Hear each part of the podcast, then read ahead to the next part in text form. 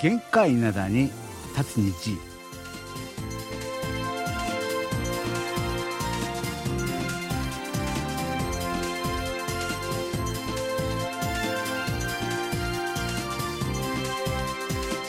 12月18日月曜日の限界灘に立つ日。皆さんお元気でしょうか？ドクターシンこと新日本です。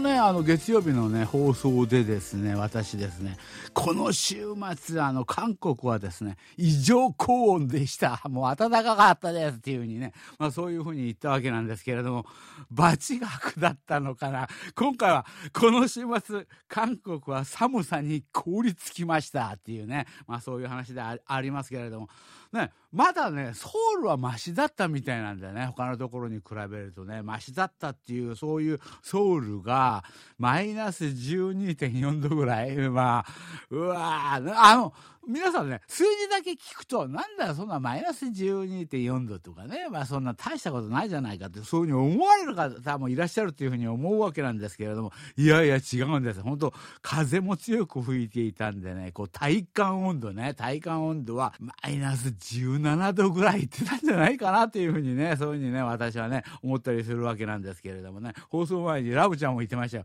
昨日なんか、あの、ちょっと出かけたんですって、うわー、寒そう。で、でむちゃちゃくちゃ寒かったっていうふうにね、言ってます。ね、そういうところを見ると、やはりね、マイナスね、あの、15とか17度ぐらいの体感温度、ソウルでもね、あったっていうふうに思うわけなんですけれどもね。ということでね、ちょっとできるだけちょっとホットなあのお便り、これはですね、ラジオ体操の方に来たやつ、やつなんですけれども、島根県のですね、あの、沖ノ島町のね、あの、鎌田剛さん、はい、待ってました。ラジオ体操の時間に応募しますということでですね、こんばんは。今年のですね、私にとってのベスト3を発表したいというふうにあに思います。ね、第1位、実はですね、30分の間に80センチのマダイがですね、2匹釣れたこと、これはですね、あの、魚拓を取りました。ね。あとですね、文化祭の方にもですね、あの、出品しましたというね、そういうお便りがあったわけなんですけど、これね、写真が送られてきたんだその魚拓のね、写真。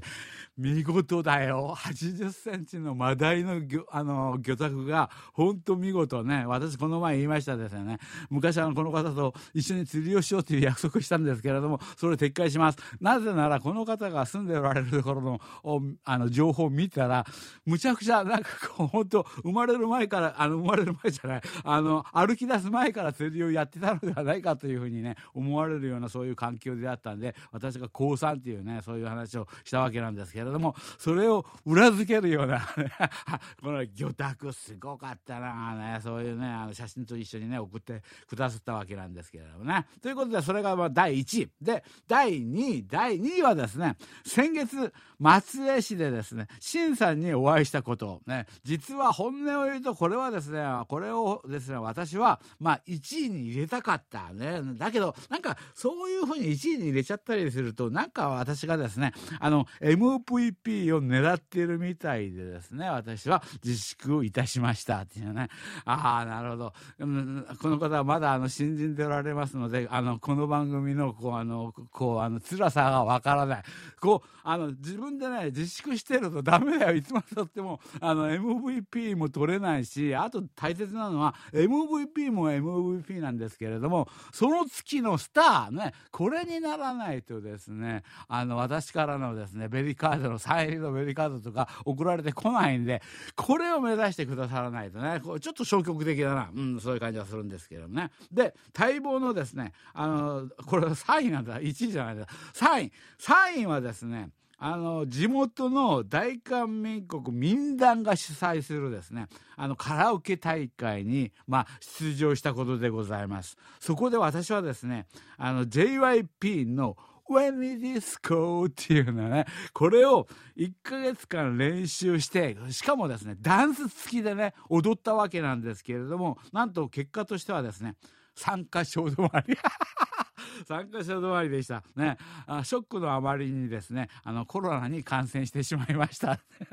そういうことなんですけど。そうか。いや、これあの選曲としてはむちゃくちゃいいよ。こういうね、カラオケの大会でね、ウェニーディスコ、これ80年代のノリ？ね、そういう曲で、これをこういう大会で、あの、披露したなら、まあ、歌がうまいとか下手は関係なくですね、これはもう盛り上げてくれたでしょうね。ということで、これはまあ、KBS の方だったら、これ、これは参加賞じゃないよ。これはなんか、この、この選曲だけで私は相当高い点数を入れたっていうふうにね、思うわけなんですけどれども、その上、歌も上手であったら、さらにね、上の賞を狙えたっていうふうに思うわけなんですが、そうか、参加賞しかくれなかったっていうね、ショックであのコロナに感染してしまいましたっていうね、そういうことであるわけなんですけど、うん、この曲ももうホットな曲ですよね。あの、早速聴いてもらいましょうかね。あの、これパクチーニャンさんがね、ンミというね、女性と一緒にデュエットしているですね、80年代乗りの、まあ、最近の曲ですよね。ウェニーディスコ。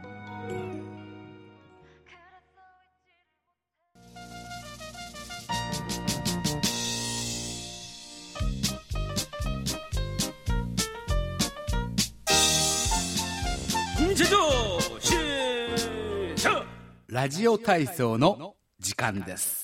はい、今日のレインボー広場の様子はどうなんでしょうか。そうですね、お便りはまあまあ来てるんだけれども、皆さんね、ちょっと馬鹿正直に話を書きすぎ、ちょっと、ちょっと話を持ってくれよ。ちょっと、若干こうな、なんかね、こう演出が入ってもね、良さそうなんだけれども、その辺ちょっと結構淡々と書いてるんだな、皆さんね。そうか、今年なんか淡々とした年ではあったような気がするんですけれども、お便りもうちょっと話を持ってくれっていうね、そういうお願いとともに、まあ、あの、あれですよね、酔い戸広場。酔い戸広場の方はね、寒いです、寒いです。あの、先ほど言いましたように、寒いわけなんですが、が、さらに絶望的なのは、この寒さ、当分の間続くっていうふうに言われてます。絶望的だな。ということで、皆さんのですね、頼りね、紹介していきたいというふうに思うわけなんですけれど、あ、そう、あの、先週ね、先週、あの、上村好美さんね、お便り書いてくださったんだよね。あの、その時の内容としては、病院に本当は行ったんだ。病院に行ったんだけど、空き時間に、あの、タイムテーブルを取るために、あの、あるところに寄ったわけなんですけれども、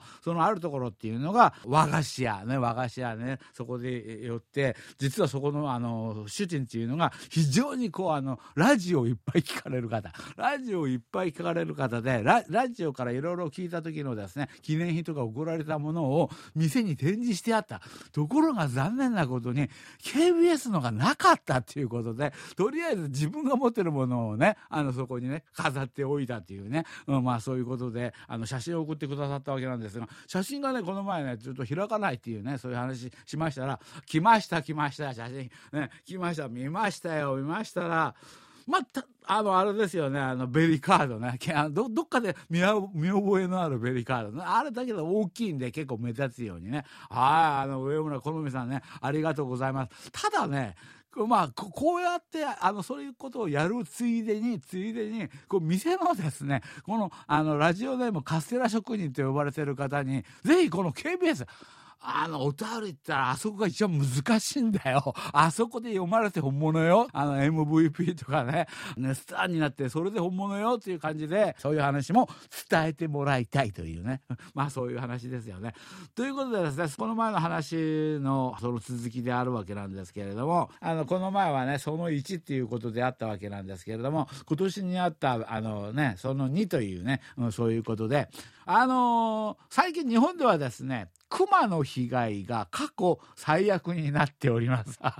なるほどね。あの、東北地方のね、まあ、あの、被害がね、ほとんどなんですが、そうそう、うちのあの、あれですよね、安井さんね、安井明宏さんね、秋田のね、その方がね、この前ね、写真付きで、私がいつも散歩してるところなんですけれども、ある日行ってみたら、熊に注意っていう、そういうものが書かれてあって、怖かったっていうふうにね、そういうふうにね、言ってるわけですし、韓国の方のニュースでもね、そういう話は日本の方でね、被害が何 ?200 件以上だったなあ。ちょっと数字覚えてないんですけれども、200何十件ぐらいあったということでね、うん、そういうことであって、あの、今回ですね、本当に熊の被害が多かったということなんですけれども、なんとですね、この秋、姫路にも熊ですね、2頭が出没しました。怖いですね。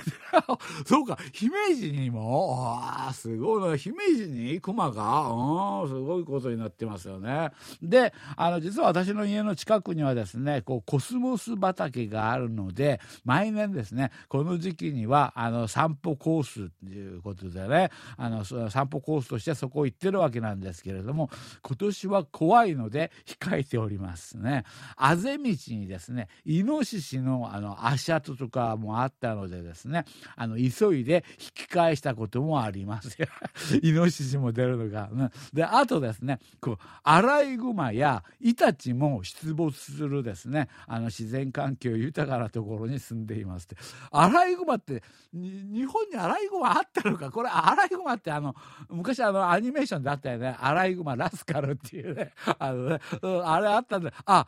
そうか。これあの、アライグマってあの、あれなんだよな。アメリカが原産地なんだよね。アメリカ大陸の方が原産地であったりするわけなんですけれども、あれ多分あの、日本ではね、あの、アライグマラスカルのせいだと思う。あのアニメーションの頃に、大量にね、ペットとしてね、輸入されたんだな。輸入されたやつが、あの、逃げてしまったり、飼いきれなくなってしまって、出てしまったやつがね、うん、まあ、あの、野生化してしまった、うん、そういう現状であるというふうに思うわけなんですけれども、アライグマとね、あれなんだ、あの、タヌキ？タヌキって区別つく？なかなかこれ難しいよ。結構ね、難しかったりするわけなんですけれども。で、あとですね、イタチもね、私の家の近くにイタチが、イタチみたいなね、そういう話であるわけなんですけれども、イタチも出るね。であと、イモリとかですね、ヤモリとかですね、トカゲもね、よく見かけますね。あの、去年は庭にですね、あの、野ウサギがやってきました。これは可愛かったです。のうさぎが家にやってきた。なるほどね。で、シンさんの家はですね、何か出没しますか？あ、そうなこう、あの、私はですね、あのソウルの近郊のあの山の中の方に住んでるんで、こう、いろんなの出没しますよ。で、いろんなの出没するんだけれども、ちょっと、その中で、日本の皆さんに自慢できる、自慢できるのは、カワウソ。カワウソがね、これね、あの、日本ではね、1979年に、79年、最後最後にね、あの、日本で目撃されて、それ以来ですね、これは、あの、2000、2000年の初めぐらい、2012年ぐらいか、そのぐらいの時に、これはですね、まあ、日本の環境省によって、正式にですね、絶滅してしまったというね、うん、そういうカワウソであるわけなんですけれども、韓国にはね、まだカワウソがね、あのまあ、たくさんではないんですけど、少しいたりします。それで、私の家の近くにもね、なんか、カワウソってなんかあれもあれだよね、カワウソなのかイタチなのかフェレットなのかよくわからない状態であるわけなんですが私も非常にこういうものに好奇心があるんで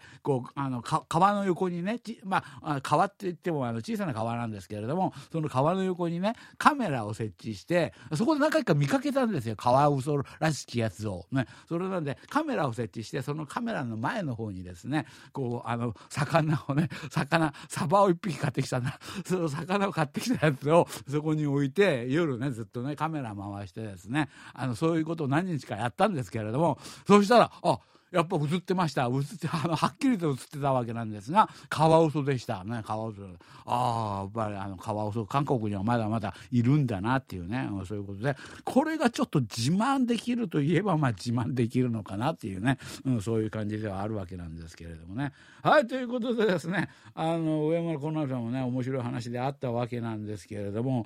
結局要点としてはなんだこれ、あ、熊が出たんだ、熊が出たっていう話からこういう話になってしまったんだな。ということであの動物の話がたくさん出てきたんでね一曲を聴いていく番なんですけれども。動物園ね、キム・ガンソクさんがいましたね。これ、上村好美さん大好きな人ですよね。キム・ガンソクさんね。その人がいました、トンムロンっていうね、グループがあったわけなんですけれども、彼らが歌ったですね、フェワドン。フェワドンっていうのは、まあ、チョンロの方にあるわけなんですが、私が子供の時にチョンロに住んでましたんで、そこのすぐ近くにね、うん、あったね、そのフェワドンっていうね、うん、そういう場所であったわけなんですけれども、そういう曲です。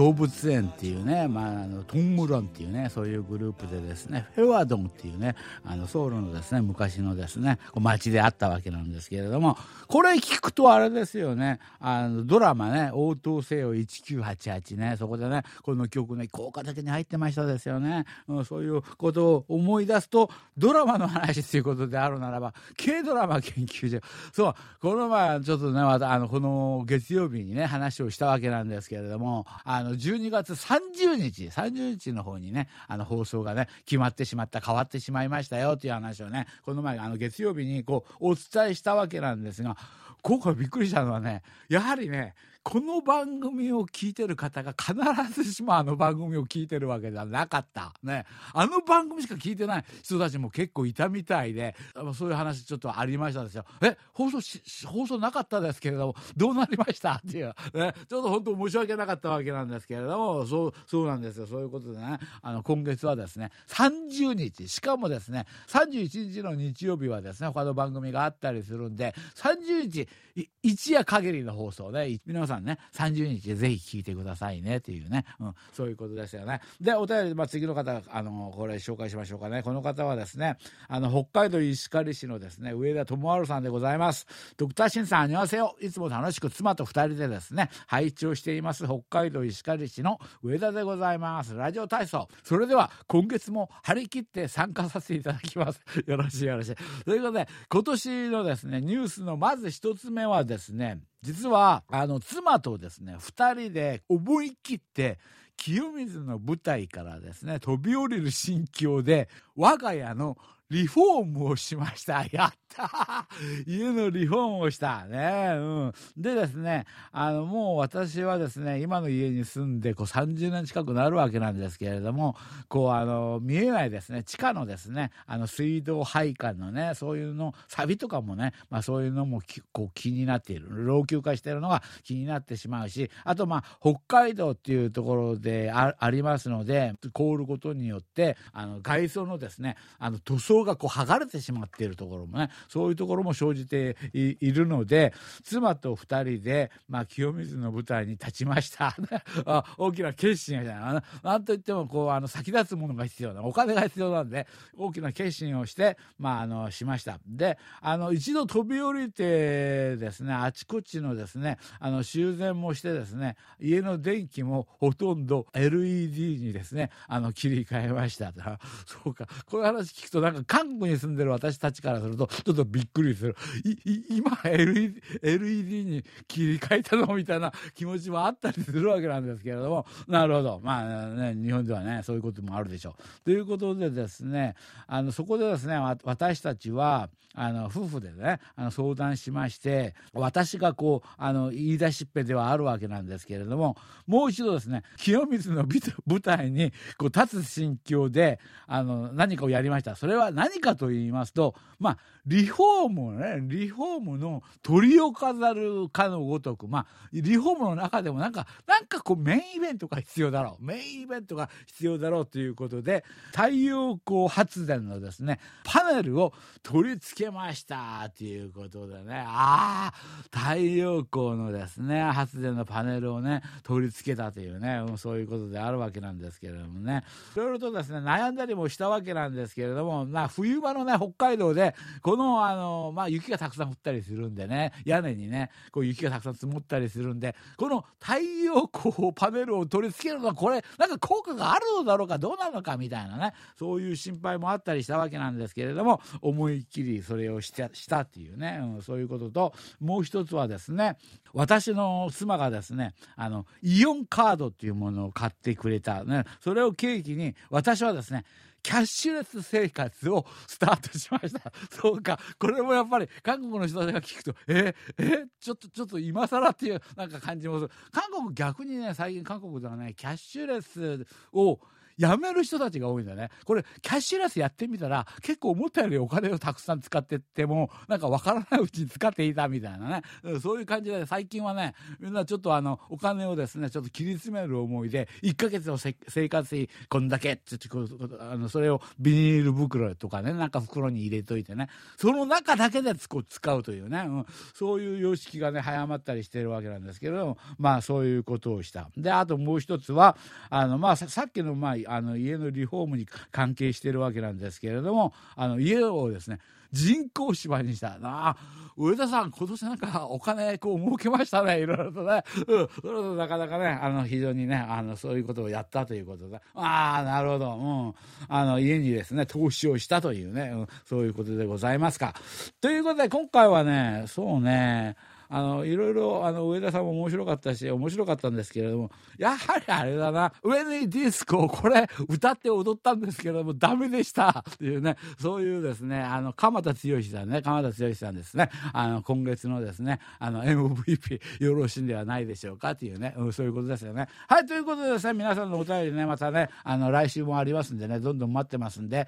あの、最後ね、思い出した。少し話持ってくださいね。面白くするためにね、少し持ってくださいというね、うん、そういうことですよね。はい、今日もお別れの時間になってしまいました。また来週元気にお会いしましょうね。これまで、ドクターシンことシンニョンでした。よろぶん、あにゅうせよ。